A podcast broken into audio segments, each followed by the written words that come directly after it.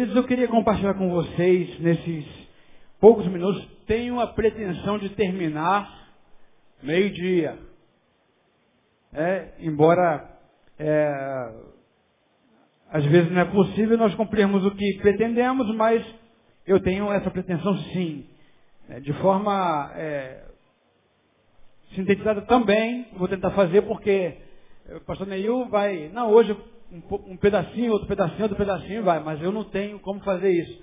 Então eu vou tentar de forma é, sucinta, sintetizada, mas que vocês não percam pelo menos é, o desejo que eu tenho de passar para vocês. E para começar falando, gente, existem vários tipos de você preparar um sermão. Existem aqueles sermões que são sermões é, eticamente perfeitos politicamente perfeitos, onde você pega todo bonitinho, vai ajeitando aqui, vai ajeitando ali, né, o que diz um comentarista, o que diz outro comentarista, e a gente vai formando, forma a ideia e traz é, para a igreja. Mas eu queria, e eu tenho tentado fazer, pelo menos das últimas vezes que tenho a oportunidade de falar, falar alguma coisa que tem sido relevante para mim. Falar algumas coisas sobre algumas coisas que me perturbam a alma, que mexem com o meu coração.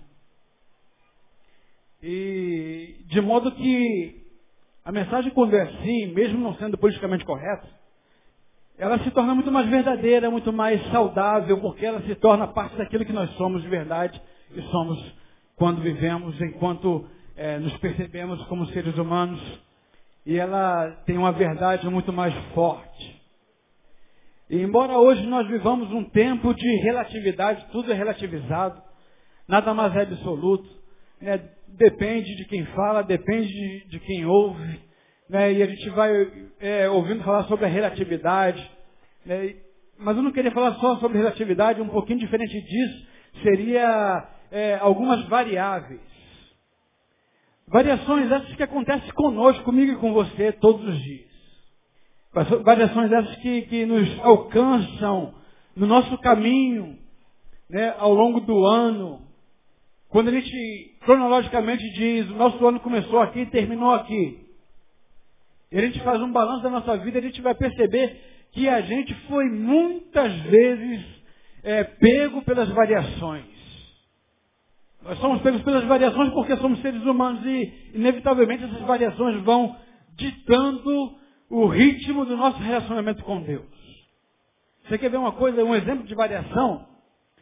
É, quando a gente pega Davi, lá em Salmo 32, versículo de número 2, ali Davi parece que está no óleo. E a gente também, de vez em quando, parece que está muito no óleo de Deus.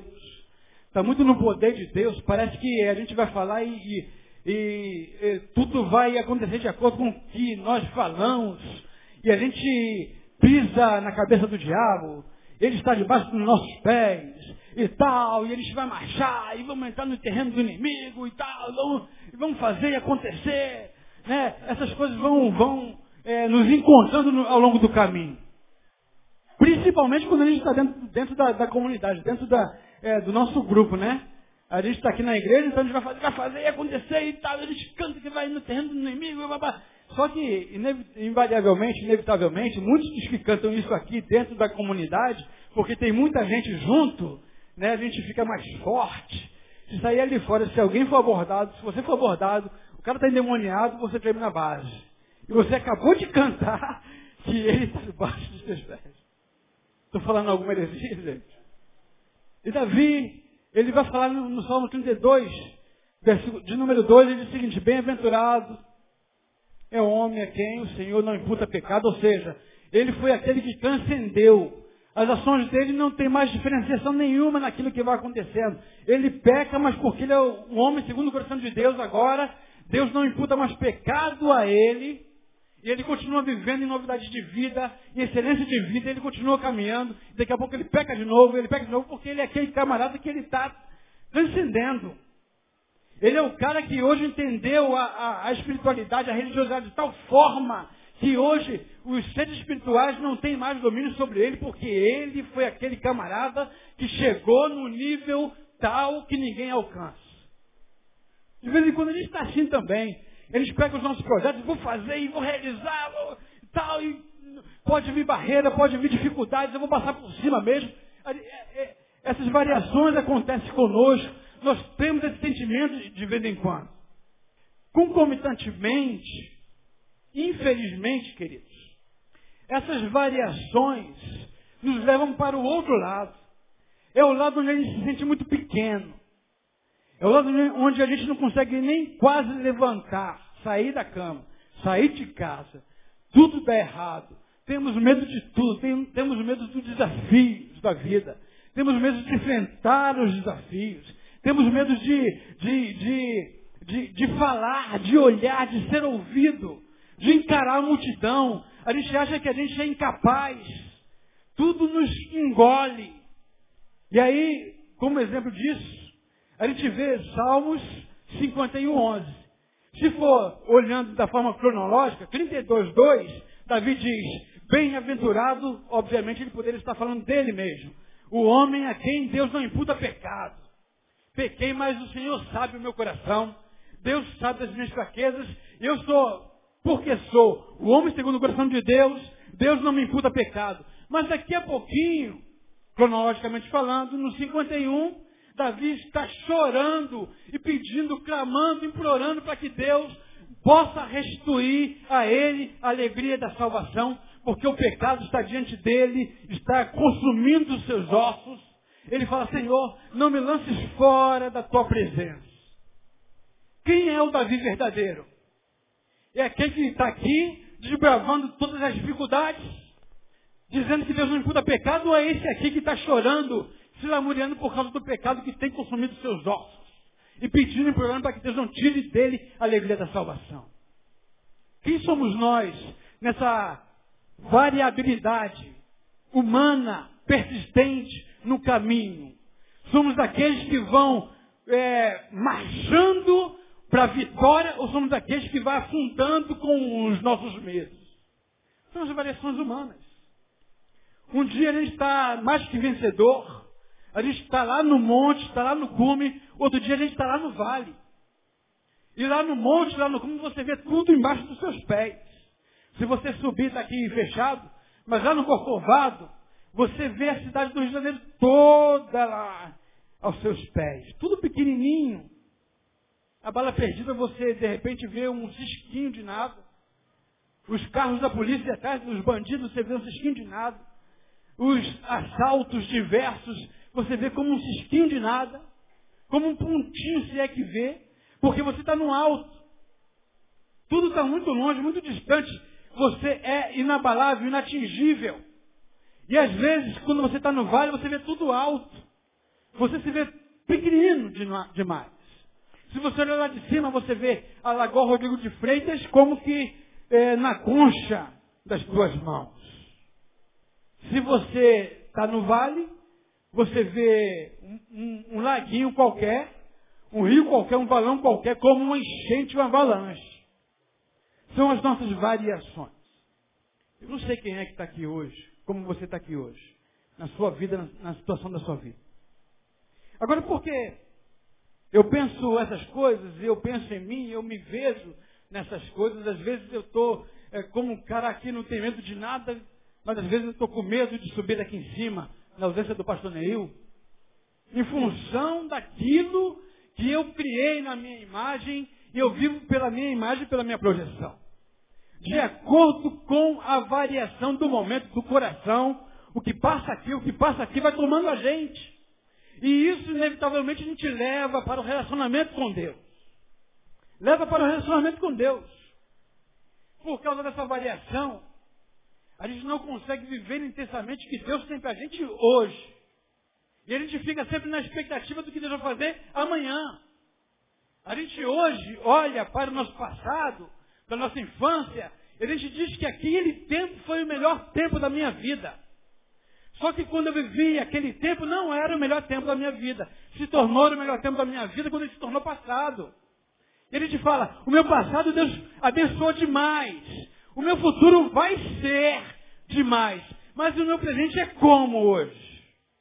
Existe um jargão e a gente vai vivendo por jargões. Eu já falei aos irmãos quanto a alguns, alguns deles que eu não concordo que vai virando moda no meio, no seio da igreja de Jesus. Alguns deles você conhece, né? É aquele que, que a gente vai cantando, estou apaixonado de forma inconsequente. Né? Nada contra quem está apaixonado, eu também sou apaixonado por Jesus. Mas a paixão não pode vir só. Tem que vir com consciência a, a paixão tem que ser o amor apaixonado. Porque a paixão geralmente é um sentimento que cega a gente. E ela é nada mais, nada menos do que uma projeção que a gente faz. Já falamos sobre isso aqui muitas vezes. A gente vai cantando, estou apaixonado, apaixonado, quando a gente se decepciona com Deus, aspas, Deus. Porque a gente se decepciona com a nossa projeção em relação a Deus. E aí a nossa paixão vai embora. Como que no passo de mágica. Existe outro. Aquele que a gente vai falando, estou desesperado por ti. Quando a gente canta que está desesperado por Deus, é porque a gente deixou de esperar nele. Desesperança é o contrário de esperança. E como um modismo entra no nosso meio, é para dizer intensidade, tudo bem, mas cuidado com o que a gente canta. Que ele é a nossa esperança. E um outro é nada mais nada menos do que o melhor de Deus está por vir. De certa forma não está errado. Mas depende de quem fala, depende de quem ouve. Depende de como se vive. É porque Deus tem sempre o melhor para nós. O que Deus tem amanhã vai ser melhor do que hoje. Amém, queridos? Amém? Vai ser melhor do que hoje. Só que eu não tenho como dizer que o melhor de Deus está por vir, porque o melhor de Deus já veio. E a gente vai atrelando o melhor de Deus está por vir justamente por causa dessas variações que nós temos. Hoje está muito ruim, amanhã vai ser melhor. E a gente vai colocando a nossa expectativa naquilo que vai acontecer amanhã. E o que é? Ou quem é Jesus na nossa vida? O que é para nós que pode ser melhor do que Jesus? O que é, gente? De modo que esse melhor não contradizendo, entendo ser uma consequência do que já veio. Porque nele nós conquistamos todas as coisas. Tudo que vem depois de Jesus só vem a reboque dele. Jesus já fez tudo o que tinha que fazer como melhor. E foi o melhor que Deus tinha para nós. Foi o melhor. Mas essas variações vão determinando o que nós temos e a gente vai esperando. Você está aqui esperando o melhor amanhã. E o melhor nunca chega, já reparou? Já reparou isso? Nunca vai chegar. Porque já veio. Gente fala hoje, o melhor está por vir. Aí chega domingo que vem, o melhor está por vir. O melhor está por vir. Isso vai virando jargão para a gente, para a gente até animar o povo a continuar caminhando. Mas eu quero dizer para você, povo, que o melhor de Deus já veio para você. Está à sua disposição essas variações. Depende muito do estado de espírito. E a gente vai colocando como que essas variações vão pautando o nosso relacionamento com Deus. E a gente acha que por causa dessas batalhas que vão acontecendo conosco todos os dias, ao longo dos dias, essas batalhas também Deus está dentro dela. E Deus não está. Eu não consigo ver, infelizmente, que eles possam estar errado. Estou aberto. Mas eu não consigo ver Deus dentro de uma batalha. A gente parece que vê Deus disputando com Satanás o tempo todo aqui, é uma queda de braço. Chega aí, Satanás. Ou então Satanás, Deus, aí, vem aí. A gente vai, um, dois, três e já. Uh, vez vai vencer, uh, aí vai, vai conseguindo, vai mudando, vai mudando e tal, aí fica nesse cara o tempo todo. Deus o diabo, Deus o diabo, Deus o diabo. Deus é soberano. Ele fala, quem pode tirar o João das minhas mãos? De modo que essas lutas acontecem inevitavelmente dentro de nós. Dentro de nós. Em Tiago capítulo 1, no verso 17, diz assim, Toda boa dádiva e todo dom perfeito vem do alto, descendo do Pai das luzes, em quem não há mudança nem sombra de variação. De modo que em Deus não existe sombra de variação. Não varia. Hoje Deus está de bom humor. Hoje Deus está de mau humor. Hoje Deus está de bom humor, todas as bênçãos vão me ser dadas. Quando Deus está de mau humor, elas não me alcançam. Esse texto está dizendo que não existe variação. Não existe dúvida no Deus que a gente serve. Portanto, Deus não age a nós conforme a variação de humor que existe em nós. Eles ficam aí, Senhor, pastor, ora por mim, porque eu estou passando por uma batalha, porque eu estou com dificuldade, porque o diabo está se levantando. De repente o diabo está se levantando a fim de que você não entenda quem você é nele. De modo que hoje, queridos, eu vejo batalha como é, um, um, uma possibilidade que o diabo tenta fazer com que nós não consigamos enxergar o que nós somos em Jesus. Essa batalha que a gente trava todo dia, que a gente canta e decanta, não é Deus quem está inserido nela, porque Deus já venceu todas as coisas na cruz do Calvário, em Jesus, por mim e para você. Em Deus não há sombra de variação, nenhum tipo de dúvidas. Esses sentimentos são sentimentos humanos, que muitas vezes permeiam o nosso relacionamento com Deus. Deus não participa porque Ele é soberano. E uma só palavra que Ele libera mesmo que seja a respeito do diabo, ninguém pode fazer o contrário. Uma vez eu falei aqui, até o diabo é servo. O que é isso? É servo, porque serve. Faz o que Deus quer. E quando Deus quer, se Deus não permitir que ele faça, ele não faz nada contra nós. Deus não está nesse negócio, gente. Deus não está nesse negócio porque a gente vive apavorado. Por que a gente vive apavorado? tempo todo. E a gente vai, vamos batalha, vamos orar, e a gente vai. Tudo bem. Você pode fazer sim. Não é você repreende aqui, repreende ali, exorciza aqui, exorciza ali. Nada contra, a gente não está falando nada disso. Estou falando só que a gente tem que ter a consciência do que é isso. De onde que Deus está nesse contexto. Onde que Deus está inserido nesse negócio. Deus é soberano. Tive uma experiência eh, bem, bem bem complicado essa semana nesse, nesse aspecto. Estava no posto de combustível de, de gasolina. Colocando gasolina, melhor dizendo. E aí, depois, quando estou quase saindo, um irmão me chamou. Talvez esteja aqui, querido, eu vou não falar o seu nome, só exemplificar. E ele virou e falou, pastor, eu eh, preciso que o senhor interceda por mim, ore por mim. Estou passando por uma batalha e uma dificuldade enorme. Eu, eu vejo e vi depois disso como variação, isso ficou na minha cabeça a semana inteira.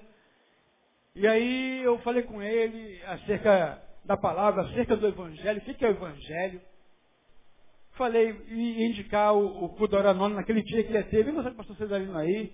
Aí ele citou, ah, eu vou estar lá no Cudoranone, eu falei, chega mais cedo, querido.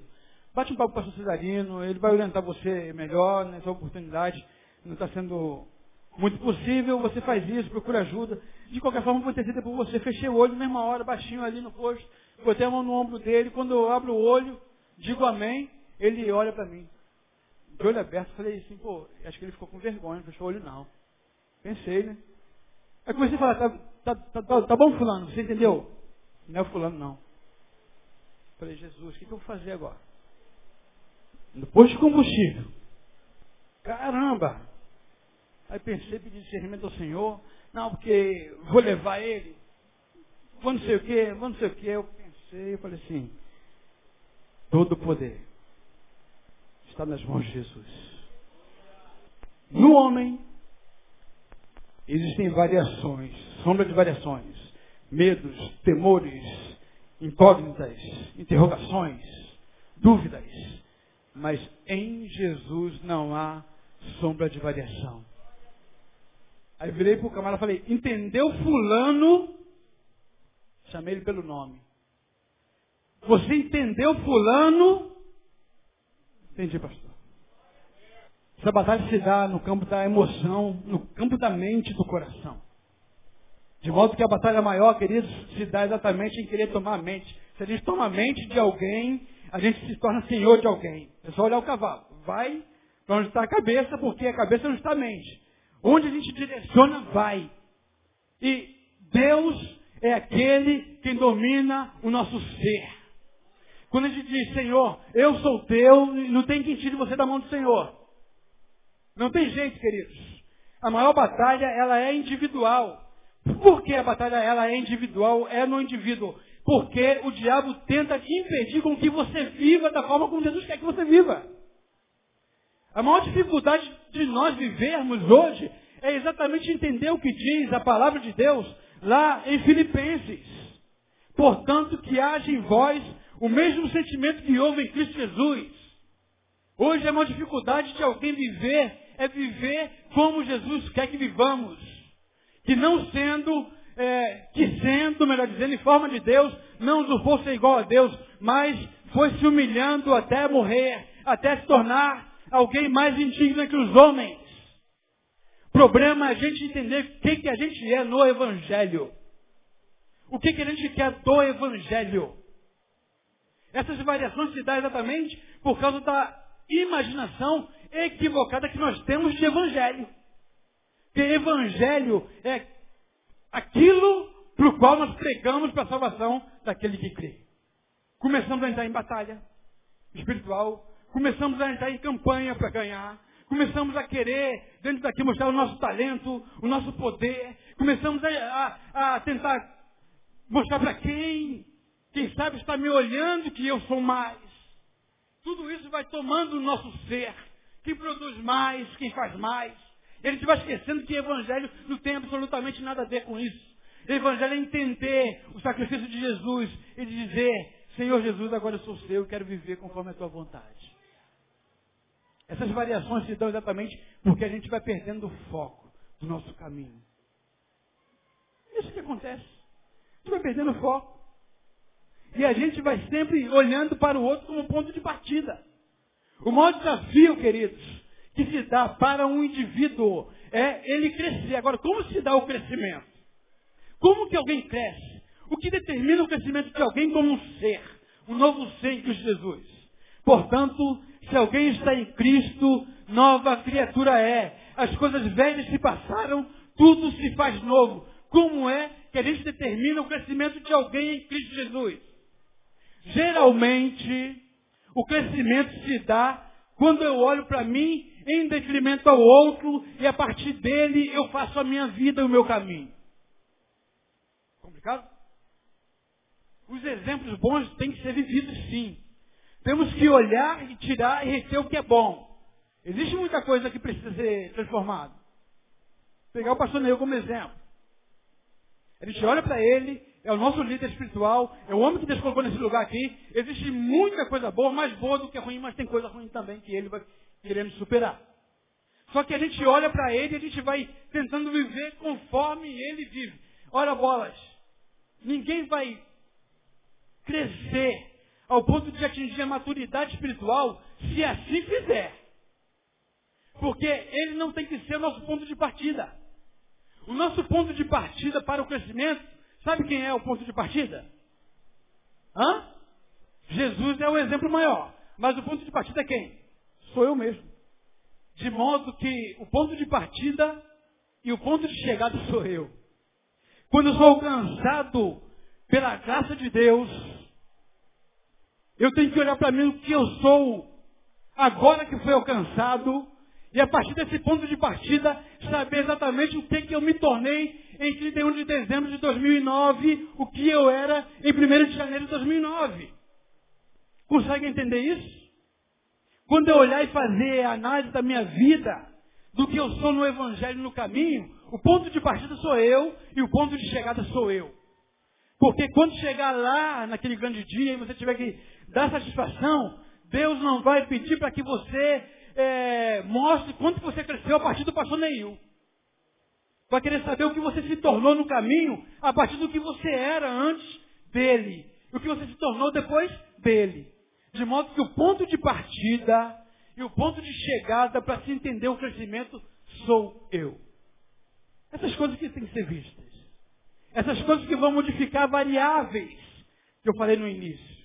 Essas coisas que vão evitar com que eu fique como uma gangorra. Hoje eu estou em cima, amanhã eu estou embaixo. Hoje eu estou em cima, amanhã eu estou embaixo. E a gente vai vivendo dessa forma e precisando estar na coletividade porque hoje eu estou mal.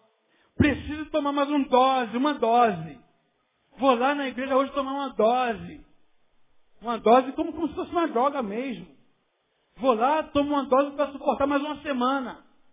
Ué, o que, que Jesus faz com você? O que Jesus é para você? De modo que você precisa tomar uma dose para você ficar legal e enfrentar a vida. Gente não consegue perceber que muitas vezes as nossas produções vão se tornando drogas, lícitas. E aí, concluindo, 1 João capítulo 1, verso 7 diz, se andarmos na luz como ele na luz está, temos comunhão uns com os outros, o sangue de Jesus, seu Filho, nos purifica de todo pecado. A gente se equivoca, pensando que a luz que a gente precisa é a luz artificial. A luz aqui é uma luz subjetiva que acontece na mente, que acontece no coração, que ninguém vê. Evangelho mexe com a estrutura, não mexe com reboco. Reboco bonito é uma consequência de uma estrutura bem feita. Não adianta querer consertar um vazamento na sua casa, na sua sala, para você receber os seus convidados com uma bela pintura, se ali tiver um vazamento no seu ar-condicionado. O vazamento vai aparecer mais cedo ou mais tarde. Você vai raspar a massa, você vai colocar uma nova massa, uma nova pintura, o reboco, vai pintar, vai ficar bonitinho, vai voltar a vazar. A luz que Jesus oferece para nós, que Ele é em nós, é aquela que revela quem nós somos. Não adianta fugir de quem você é. Mais cedo ou mais tarde, inevitavelmente, você vai ter que se encarar. Essas variáveis vão continuar acontecendo com você, no alto e no baixo, enquanto você não entender o que Jesus é para você de verdade. O que é que nós estamos barganhando com Jesus o tempo todo? Por isso que o Evangelho da Prosperidade vai crescendo cada vez mais. Por isso que os pastores, lembra que eu falei na última vez que eu preguei? Encher a igreja é fácil. Fala um pouquinho de abobrinha, faz um pouquinho de promessa que você tem casa cheia. Tem que ser pela palavra, tem que ser pela verdade. O Evangelho da verdade é o confrontamento do Evangelho de Jesus, que vai ensinando você a olhar para você primeiro e depois para o outro e ter misericórdia do outro. Esse se andarmos na luz como ele na luz está. Deus está na luz e ele quer que nós vivamos também na luz. Porque tem que, tem que haver em nós o mesmo sentimento que houve em Cristo Jesus. Eu já falei aqui que a gente, por causa da, do modismo, a gente quer um som de todo mundo. Olha para os meus exemplos. Não estou tirando o mérito deles. Às vezes toma uma conotação maior porque está escrito na palavra, na Bíblia. Mas eu quero chamar a atenção de que todos os homens, e o próprio Elias diz que ele era sujeito às mesmas paixões que nós. E a gente vai olhando para esses homens, a gente faz campanha da unção de Samuel, a unção de não sei quem, a unção de Davi, mas ninguém quer viver como Jesus. Porque Jesus tinha o ministério do compartilhar. A palavra não diz tenha em vós o mesmo sentimento que havia em Abraão. Tenha em vós o mesmo sentimento que houve em Davi. Mas fala, tenha em vós o mesmo sentimento que houve em Cristo Jesus. Que é o sentimento da humildade, é viver o dia a dia sem holofote. Você vai deixar de ser uma variável na sua vida quando você começar a entender perfeitamente o que Jesus quer fazer na sua vida sem odor, sem neon, é só ser. Ser gente. Admitir suas falhas. E uma vez admitindo mudar. Não fazer novamente, porque você viu. E a gente tem os nossos confrontos o tempo todo, gente. Todos nós temos espinho na carne. Eu tenho espinho na carne, você tem espinho na carne.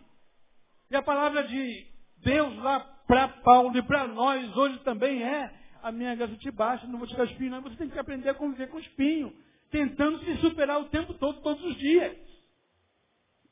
E um detalhe é que Deus não fala assim, vou te dar mais graça, não. Ele fala, a minha graça basta. Aquilo que eu dei para você é o suficiente. Suficiente. E quem é o símbolo maior da graça? Quem é? E eis que estou convosco. Por que a gente procura um pastor para sanar as nossas dúvidas e os nossos problemas? Não conseguimos entender. E eis que estou convosco todos os dias.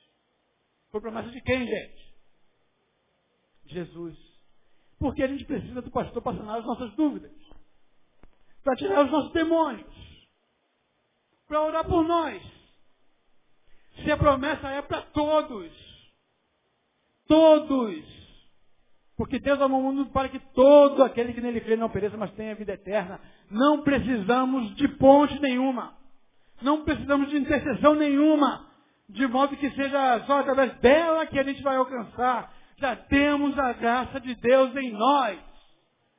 Precisamos viver pela graça. Todos os dias. Estou convosco todos os dias. E essa luz tem que entrar. E uma vez entrando dentro de mim, ela fazer com que os meus passos sejam exatamente os passos que houve Cristo Jesus. Quantos querem essa graça em si? Amém, queridos? Deus possa nos abençoar essa manhã. Traz essa reflexão para nós, para a prática. De modo que a gente entenda que essa variável não é o que determina, o que deve determinar exatamente o que Deus quer de nós. Mas é simplesmente uma problemática humana que te leva para Deus. Você já tem o melhor de Deus. O melhor de Deus é Jesus. Então toma posse de Jesus na sua vida e viva por Ele. Porque dele por Ele e para Ele são todas as coisas. Glória, pois, a Ele eternamente. Que Deus nos abençoe.